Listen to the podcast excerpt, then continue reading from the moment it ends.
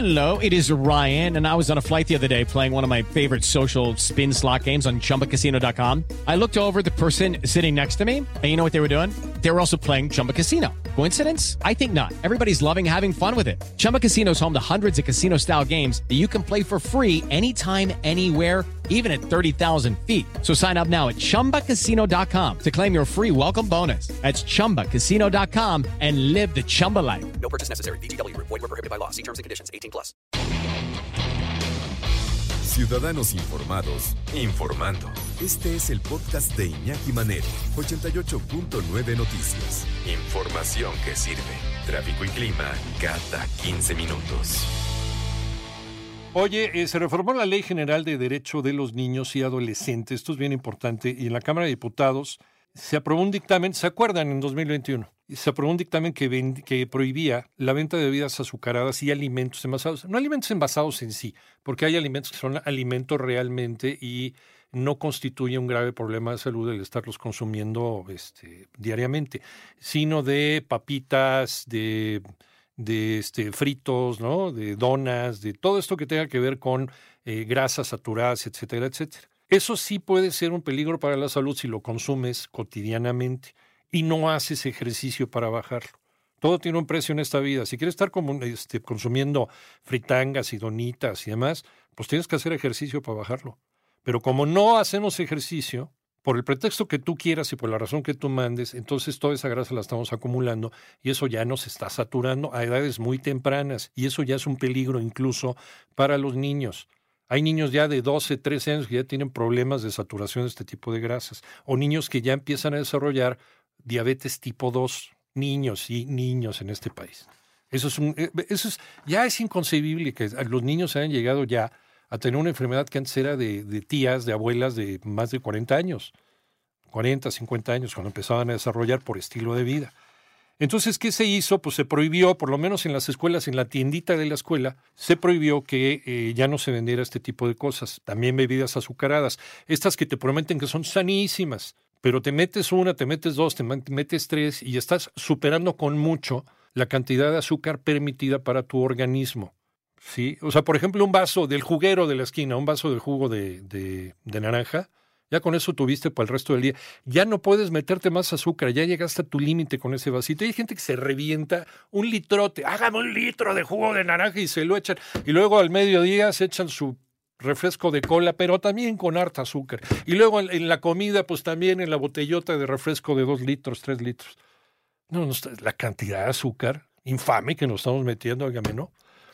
Entonces, este, para cuidarnos, pues sí, efectivamente se hizo esta prohibición, nada más que luego los chavos salen de, de la escuela y ¿qué es lo primero que hacen? Se compran estas cosas que no están prohibidas y que están alrededor de la escuela. Esa es la bronca. Pues es un gusto, es una recompensa que te estás dando. Comes bien, te alimentas bien, nutres tu cuerpo, pero el fin de semana a lo mejor te das esa licencia. Tus papitas ahí con limón y salsita y demás. Delicioso. O, te comes un, este, un pastelito de esos en la mañana, el desayuno. No pasa, pues, pero lo malo es que lo convertimos. En la casa, los papás somos los que ponemos el ejemplo de convertir esto en la piedra angular de la alimentación. No está bien, porque ahí empezamos con esta cadena de consecuencias. Eh, se supone que en las tienditas dentro de la escuela ya se había, ya estaba prohibido esto. Y Moni Barrera, que es muy escéptica, dijo, no les creo absolutamente nada. Salió a dar una vuelta. ¿Qué te encontraste, mi querida Moni? Buenas tardes. ¿Qué tal, Iñaki? Y es que a pesar de estar prohibido por ley en algunas escuelas de educación básica se venden bebidas azucaradas, endulzadas, gaseosas y refrescos. Explican estudiantes de primaria y secundaria. Vamos a escuchar. Venden dulce, fruta y tacos, 7 pesos. A veces llegan a vender aguas embotelladas, 10 pesos. Yo voy en sexto de primaria. Pues hay veces que venden tacos a 7 o a veces 10. Arroz, chicharrón, con dulce, aguas y jugos y refrescos. De manzana y de fresa. ¿Y cuánto cuestan los jugos y los refrescos? No sé. No, nunca me compré. Y bueno, pues sí, Iñaki, así los estudiantes de primaria y secundaria precisamente, porque bueno, pues nosotros pensábamos que de plano los refrescos estaban prohibidos en las escuelas, en las cooperativas, sin embargo, aunque los pequeños no lo compren, porque llevan agua, porque ya hacen conciencia, pues la oferta ahí sigue en algunas escuelas, sobre todo del norte de la Ciudad de México. Vamos a escuchar. A segundo de secundaria. Torta de jamón con queso, agua simple. ¿Sí que venden en la cooperativa? Papas, 15 o 20. En hot dogs venden hamburguesas, arriba de 25. ¿De, de tomar qué venden en la cooperativa? Un refresco, pues 15. Y bueno, pues también, de acuerdo con padres de familia, lo Ujú. más saludable es para evitar el sobrepeso y la obesidad infantil es evitar productos ultraprocesados, sobre todo para hidratarse. Vamos a escuchar. Yo soy mamá de dos niños, quinto y sexto de primaria. De lunch les pongo usualmente torta, le vareo agua simple siempre. Si les preparo agua de sabor, una tendría que ser sin azúcar o dos lleva mucho azúcar. Y tampoco me gusta ponerle jugo porque también lleva mucho azúcar. Aparte se acostumbran a siempre al jugo, al jugo y cuando quieres darles agua simple ya no toman.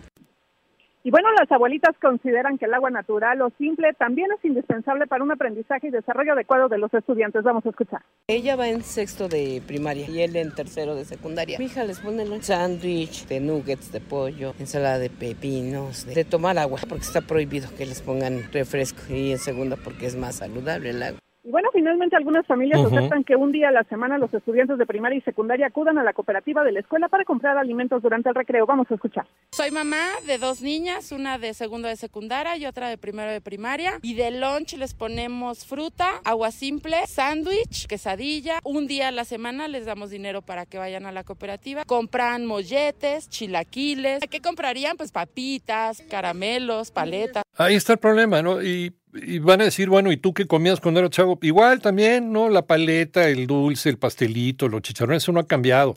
El refresquito repleto de azúcar. Pero cuando éramos niños, pues realmente sí lo desquitábamos. Pasábamos todo el día corriendo detrás del balón. Incluso hasta los menos deportistas, como su servilleta, hacemos ejercicio. También nos cansados y llegamos ya muertos, llegamos ya con eh, embarrados de tierra los, las rodillas y este. Sí, pues ¿Por qué? Porque por muy poquito que hiciéramos, el metabolismo del chavo pues también ayuda. Pero de todas formas lo desquitábamos y sí comíamos ese tipo de golosinas. No las comíamos diariamente. Y también creo que papá y mamá eran más conscientes sobre el daño que hacen. Entonces papá y mamá tampoco nos permitían estarlo comiendo todo el día. Nada más que como papá y mamá ya no pueden estar más tiempo eh, y todas estas, eh, ya decíamos, todo este ejemplo de la familia nuclear ya ahorita ya, ya, ya se fue, ya no existe. Ahorita papá y mamá están trabajando, están todo el día trabajando, entonces el chavo pues llega y se sirve con la cuchara grande, no en la despensa de la casa. A lo mejor también le entra la papita y el chocolate y demás. O papá y mamá dan el mal ejemplo pues porque te prohíben que comas papitas mientras tú traes la bolsa en la mano, entonces tampoco, tampoco se trata de eso. El, el tema es que sí, antiguamente también lo seguíamos comiendo, pero lo desquitábamos. Y cuando ya dejas de hacer ejercicio, cuando sales de la universidad y te, te, pones a trabajar, te sientas en una oficina y quieres seguir llevando el mismo ritmo de vida que llevabas cuando era chavo, la mayoría de nosotros no hacemos el mismo ejercicio que hacías cuando era chavo. Tu metabolismo se hace más lento, no estás desquitando esa cantidad de azúcar, esa cantidad de carbohidratos, esa cantidad de grasa que te estás metiendo, se empieza a acumular y es por eso que a los 30, 40 años ya empiezas a tener problemas de prediabetes o de síndrome metabólico. Entonces sí, no hacemos el ejercicio suficiente y queremos que eso siga siendo la base de nuestra alimentación, pues no se puede.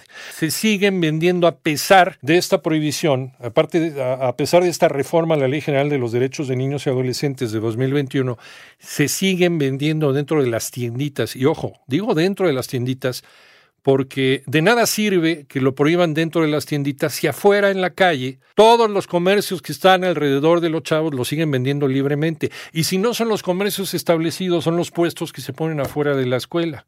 Que eso también, incluso, híjole, te venden ya el cóctel de frutas todo mosqueado, ¿no? En fin, ¿no? Todas las, las el chicharrón. Dice que con tierrita sabe mejor. Sí, bueno, eso sí, la verdad. Pero pues, ¿qué les digo yo? Que es delicioso. Bendito sistema inmunológico.